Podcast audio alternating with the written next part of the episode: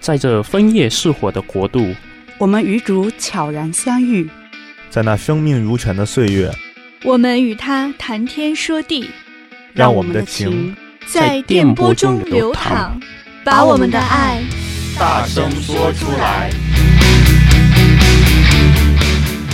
听众朋友们，大家好，我是今天的主播橙子啊。今天跟我一起主播的还有我们最可爱的，大家好，我是 Cindy。大家好，我是 Aaron。嗯，今天呢，啊，Cindy，你知道吗？我现在刚下班赶过来，oh. 嗯，然后遇到了一件非常头疼的事情。什么事情啊？事情是这样子的，今天我下班的是下班之前，我的老板过来跟我说，啊，陈红啊。呃，我们因为我现在是在 daycare 上班，嗯，然后老板就跟我说：“陈红啊，啊、呃，我们班我们学校其他老师都得带孩子，得照顾家庭，得早起煮饭，晚上回家还得料理孩子，所以最近可能不能够不能够来上早班或者晚班，然后就让我就问，意思就是让我来带早晚班，所以你也知道我是一个。”不太会拒绝的人，而且他说，他说我没有自己的，就没有自己的独立家庭，所以可能没有这方面的负担，所以他的意思就是让我去做早晚班。嗯，但是说实话，虽然虽然事实是这样子，可是我并不是很很乐意，因为。你知道我家离学校住的特别远。对呀、啊，我知道。对，所以好好久，你要搭车。你对，还我还不会开车呢。对呀、啊，所以啊、呃，这十一路公交真的很远。呃、嗯，所以其实心里有一点点不太乐意。更何况现在加拿大的冬天已经这么冷了，所以早起特别困。对，对，特别困难。所以心里其实有一点点感觉到强迫。所以这种是。不知道怎么能够去排解我今天的这一种心情。哎，也是啊，就我觉得有的时候，呃，主要在同同事当中，或者是和领导之间的关系，有的时候就会遇到一些很尴尬的事情，就是他有可能。可能说觉得这个事情对你没有什么影响，但他不知道你其实会对这个事情有一些抵触或者怎么样。那么就是每一个人都有每个人不同的看法和立场嘛，在他的立场上和在你的立场上应该就是都是不同的嘛。就别说你这个是说他觉得你可不可以做一个就是。退步这样子，有的时候就是同事之间，像我之前也是也发生一件超级尴尬的事情，就是他们本以为他们做的一件很好的事情，就是对我好才这样做，但其实我在我心里，他就是一个负担，就可能我并不觉得是个好事。当时是因为就前两天下第一场雪，就雪很很美嘛，然后我当时当刚好没有怎么开车，所以就想说，呃，就走去搭 bus 吧，这样顺便可以看看雪景，很漂亮。结果那个时候就有同事就问我说：“啊，你今天是不是没有带呃开车过来啊，Cindy？、嗯、我过来，我今天晚上来来带你一起回家吧，就刚好顺路嘛。”很热心，对啊，很热心，我就很想就是说就是很想感谢他这个热心，是我是心领了、嗯。可是我真的就是蛮因为下雪又很漂亮，就想去，就是在我自个人来讲，我想去看看雪呀什么的，就并不想那么着急回家。那天又没有什么事情，嗯、可是。话到嘴边，又感觉这样子讲起，感觉上就像是在拒绝别人的好意，那么就会弄得就很尴尬。那么我当时是呃有一点，我就说那可能不太需要，就是我今天可能还有点别的事情。那么在他那里，就是我就明显看到他有一点点就不开心，就可能是觉得我就是不太呃呃怎么样，就不是很对，就是对他的好意不领情呀，这样子的感觉，有点受伤了。对对，然后看他受伤，我又觉得真的就不是我的本意，怎么办？心里好纠结。哎，嘉伟，你是不是想说什么？啊，对于这种情况，因为他一般情况下说，你像说，包括说你一个同事，他不是出于，嗯，就是说他不是说是是强迫你，但是他本意很多，他心呢，呃，确实是好的。他因为毕竟他可能也看到了说，哎，这个是下雪天嘛，对吧？嗯、你你这个你一个人，你又。你这么着路上也也不太方便嘛，对，啊、对吧？他肯定会想着说，哎，去送到。可能如果我说你要说没有同意，我没有去送你，可能可能心里边也也许反倒会觉得他自己过意不去，对，那种感觉。所以我就很难说，很难解释这件事情，因为可能确实，嗯，搭车会搭别人的搭便车会更方便一些，对谁都是一样。但为什么我搭？那一天就不想搭便车，就是这种理由可能很难去跟别人解释，别人也未必会信服，就觉得可能我还是太客气啦，或者不把他当朋友啊，这样子。对，有可能就是说，他就会觉得说你拒绝他的帮助，可能有可能是，嗯、呃，很多这种情况都比较矛盾吧，对，是吧？是，所以你自己内心其实是有感觉到，啊、呃，你同事虽然是好意，但是你有点感觉是，呃。有点小强迫是吧？对呀、啊，就是有一种爱的强迫的感觉，是不是？他问了我很多遍，就说你真的不需要我送吗？你真的不需要吗？嗯、然后虽然是人家的好意，但是你自己给自己的感觉就是有一点点小强迫，对，对不对？对。那谈到强迫或者不被强迫或者自由，那在你们的我们刚刚提的都是工作同事，那在你们在亲人好友之间，你们有没有遇到这样类似强迫跟不被强迫这样的事情呢？嗯，倒是有一些，嗯，怎么说呢？因为同时呢，我也因为很多强迫也都是出于爱嘛，就希望有一像父母对孩子强迫嘛，很多也是属于说出于爱，希望孩子呢能够更好，甚至说，哎，我为你好，我就对你要求严一些，我要要求你去做什么。因为当然我知道，就是说有很多说法嘛，就是如果要是说像这种情况，容易就是说让孩子引起叛逆啊什么的。因为现在呢，我倒还没有，还目前呢，我还没有结婚，也还没有孩子，但是呢，我个人倒是有过一些这种经历。年轻时候的你吗？啊，对。那你能分享分享您当时是啊？你当时是跟父母之间是发生什么样的冲突呢？嗯、或者是有什么样的强迫呢？嗯、呃，也不能算是冲突吧，可能也是很多东西，它都是时间长了越积越多嘛。因为可能小的时候家里边我父母要求也对我比较严。包括像一些学习啊，包括各方，主要就是学习嘛，要求的就很多，嗯、要求很严，甚至说要求我非得必须得是考到多少分，必须得学一些什么，因为在国因为在国内嘛，像数学啊，什么奥林匹克数学什么这些东西，非得要求我去做。一直到初，一直到中学，可能还是要求很严。后来就有一段时间，就正好差不多嘛，因为毕竟人差不多，男生的话一般大概十三四岁也是属于进入青春期这个年龄嘛，对吧？也就那个时候开始就是有一些比较叛逆，嗯，所以当时那个那一阵子就我初中那期间吧，可以说算是跟父母之间算关系闹得非常的僵。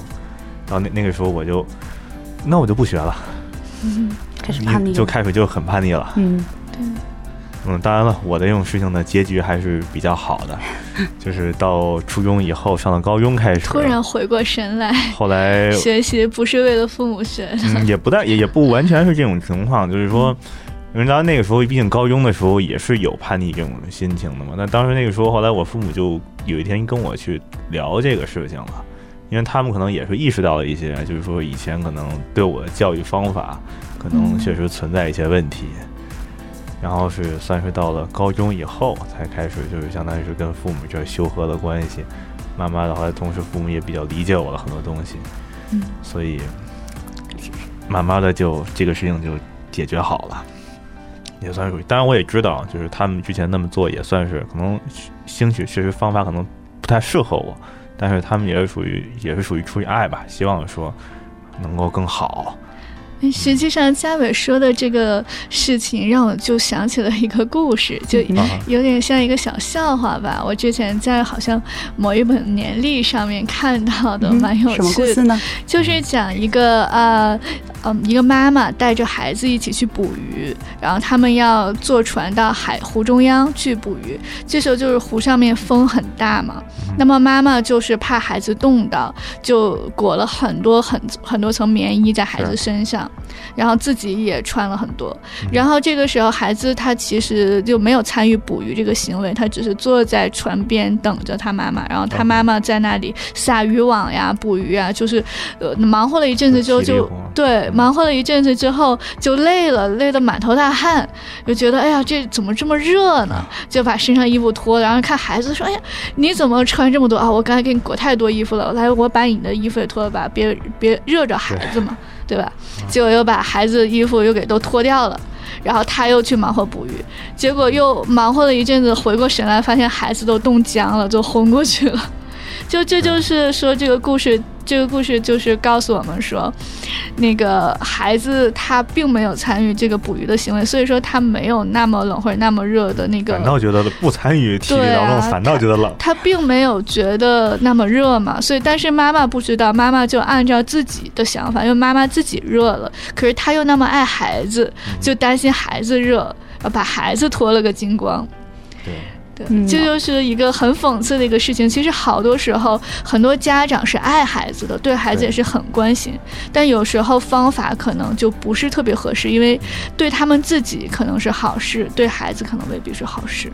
是，我就想起这么一句中国古话。己所不欲，勿施于人。但是现在看来，有时己所欲未必别人也想要，对，所以都得站在换个角度去思考。那我们刚刚分享了很多关于我们生活或者周边的一些实例。嗯、那关于圣经里面，关于耶稣，关于天主，关于这些圣人啊，我们有没有什么什么例子可以关于强迫不强迫的啊？你们知道些什么吗？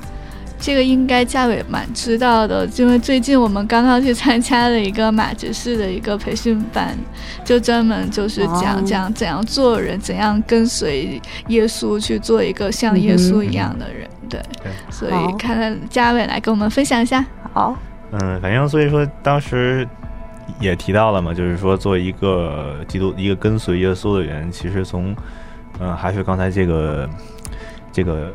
话题嘛，就是最基本的一点嘛，就是要做一个不宽，就是不强迫人，嗯，的一个人，就是你首先不去强迫别人，对，不是说别人强迫你怎么样，就是也不要抱怨，是吗？对，就是你首先要强，嗯、就不能去强，不，不能去强迫别人，不去做那种像是陈红的 boss 那一种事，也不要去做我同事那样子，就会很尴尬。对，这样的话 就是他并没有说考虑别人的一个感受嘛。对，因为怎么说呢，就是其实一个很简单的例子，因为包括在这里边，其实我刚才有印象很深、最深的一块呢，其实也是就对于说，因为从圣经里边咱们去看，哎，怎么着去学学做人啊，去去学怎么去处理事情啊，就更多的还都是很多都是一些耶稣，就是让我受益最多的一点吧，就是耶稣怎么去去为人，怎么去处事儿。对，包括从天主，就是刚刚在就是在。在拣选了圣母玛利亚的时候，其实从天主的这个态度来讲，他都是属于就是不强迫我去征求同意，因为你想在当时在就是天主的使者去到了玛利亚身边的时候，当时跟玛利亚说你要怀孕生子嘛，嗯，他也不是说强迫说玛利亚你必须要就这么干，对吧？他也是说在征求了玛利亚同意，最最后玛利亚说，呃，看上主的婢女，就是让你的话成型嘛。对，所以这也是也是一份邀请。对，也是一份邀请。然后同时，玛利亚也就是欣然接受了，嗯、所以才开始进行天主的一个计划。是，所以天主给我们每一个人一个选择的机会，对，没有说下达一个指令让你必须要怎样去做。对，是，所以我们的天主是一个不强迫的天主，所以他总是给我们每一个人发出这样或那样的邀请，啊、呃，我们每个人都是有自己的选择，所以呃，看我们的选择是回复这一份邀请还是拒绝。所以当你回复的时候，可能会走向一个方向；当你拒绝的时候，可能就会走走到另外一个方向。对，对，所以说这全都是凭我们自己的去选择。当然说你。具体去怎么选，可能说你去祈祷，或者是多读一下圣经，对你以后的选择会有一些帮助。是，就是完全，但是实际上结果就是完全取决于你自己。嗯哼，是是这么一个事情。那嘉伟后来呢？耶稣在耶稣的成长成长过程中，还有什么关于啊、呃、强迫或者不被强迫的这样的事例吗？嗯，然后首先呢，在耶稣就是诞生之后嘛。然后，其实最最简单的一个例子就是耶稣在刚刚诞生的时候，当时那个时候就是凯撒奥古斯都不是颁布条谕旨嘛，说必须得每每一个人都要去做户口登记嘛。然后当时玛利亚已经就是已经快要分娩了嘛，那期间嘛，但是玛利亚跟跟若瑟两个人不是去，嗯，就是去登去做户口登记嘛。就当这个时候呢，当时已经来不及了嘛，当时已经快要生了。对。当时就是。当时就是去找那个就是旅店去住下嘛，但是旅店里边已经没有人了，已经已经没有房间了。嗯，然后最后说只有一个马槽，说你们可以那什么，那就是若瑟也就欣然就答应了，说 OK，那没问题。他并没有说，对，就是嗯，他们也没有说强迫说我们要生孩子，你必须要跟我们房间，并没有说强求要怎么样。对，所以啊、呃，耶稣的这一个人类的父母啊，是、呃、也是属于不强迫的基督徒啊、呃。我记得在耶稣后来的故事当中，有很多关于耶稣治愈病人啊、呃，比如说瞎子啊、呃、瘸子或者等等等等，有各种疾病的人啊、他对他们做出了好多好事，治愈了他们。同样也是啊、他在做这些好事之前，他总是要问一句。你愿意我给你做什么，或者你需要我为你做什么？所以，所以我们就可以看出来，耶稣做好事也是要得到先得到允许，先得到啊、他们的答复，才可以进行，才可以再再去做这个好事，而不是直接直接觉得我做好事就应该是理所当然的。对对，对，我这个事情，我突然又想到了一个，就是我自己本人，我本人做的一件事情，嗯、就有的时候吧，说自己不是一个强迫别人的人，这个说的容易，做的难，因为问为什么呢？就是有的时候你做了一些强迫别人的事情，但你未必察觉到。对，有的时候你是无意的。对对，特别是对自己的亲人，像是以前啊。呃呃，我刚刚和我先生在交往的时候，就发生这样的事情。就他当时是一个，我们两个的作息时间很不一样，所以说经常就是呃晚上的时候他就很晚睡。那么我知道这件事情之后呢，我当时就会用。呃，就是比较严厉的语气吧，就批评他，就说你这样子对你的身体不好呀，你不可以晚睡啊，你不可以怎样怎样怎样。的要求啊。对对，但其实说，呃，我这样子说话的行为也算是一种强迫别人的行为吧，因为有的时候，那么他就是心里首先呢，他会心里会觉得是一个压力，因为他不希望说让我失望。